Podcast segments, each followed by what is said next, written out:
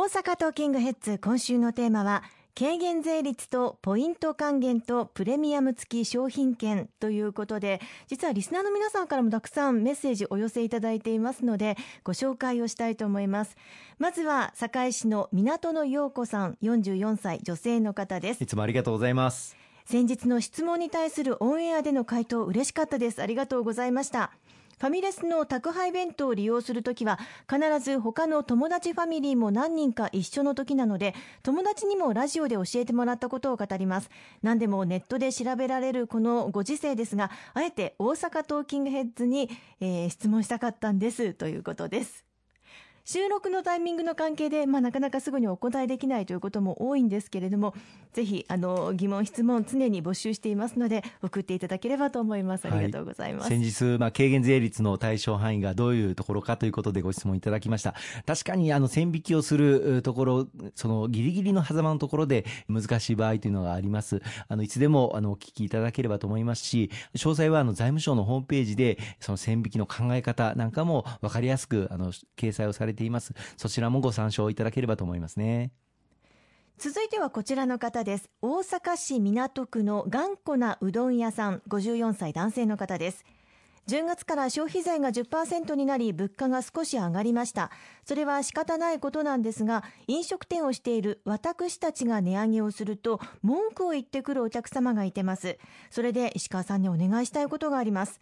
消費税はお店が設けてるのではなくてお店がお客様から一時預かって毎年4月に納税していることをもっとラジオを通して一般のお客様に言ってもらえたら嬉しいです。勝手を言いますがよろしくお願いします。ということです。全くその通りですね。あの消費税というのは国民の皆様が全員で負担をしていただいている税ですけれどもこれはあくまでも冒頭申し上げました少子高齢化人口減少こうした課題に立ち向かうために年金医療、介護、子育て、こういった分野に使わせていただいている税金です。決してあの、お店が設けているものでは全くありませんで、お店に一旦預かっていただいて、お店から納税の時に、納めていただいております。この消費税率の財源を使って、幼児教育の無償化が今年の10月からスタートしておりますし、低年金世帯の方々に対する年金生活者支援給付金制度、これも最大5000円ずつ毎月加算されるということもスタートいたしました。また介護の分野では人手不足が大変大きな課題ですけれども、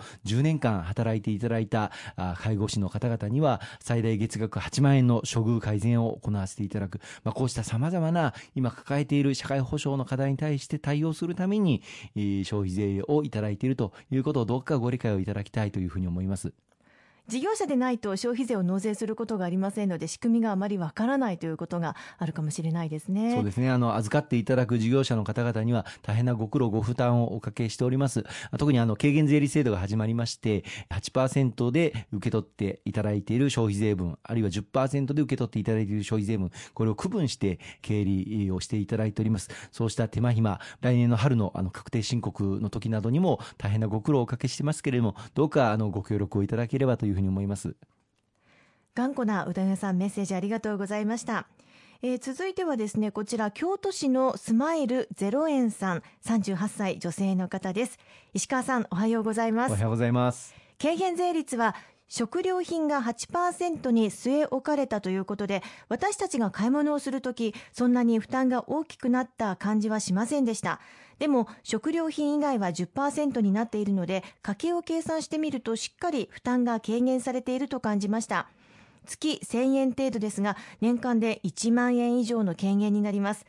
育ち盛りの子供がいる家庭では特に影響があるのではないでしょうかとのことです。あの軽減税率制度についてこのようなご評価をいただけること本当に嬉しく思います。当初3党合意に臨んだ時、まあ、公明党のみが食料品はせめて他の海外でも当たり前のように軽減された税率で販売されているこうした制度を日本でも導入すべきだということを訴えそしてその後自民党さんとも協議を重ねて加工食品も含めて軽減税率対象にするということを決めさせていただきました。まあ、残念ながら外食がこの対象に、まあ、財源が足りなくなってしまうということから対象から外れてしまったわけですけれども国民の通税感というものを緩和する上で大事な制度を決めさせていただくことができたと感謝の思いでいっぱいです。引き続き制度改善すべきこと、まあ、まだ始まったばかりですので、実際に始めてみるといろんな課題も見えてこようかと思います。柔軟に対応していきたいと思っておりますので、どうぞよろしくお願いいたします。ありがとうございます。後半も引き続きお話を伺っていきます。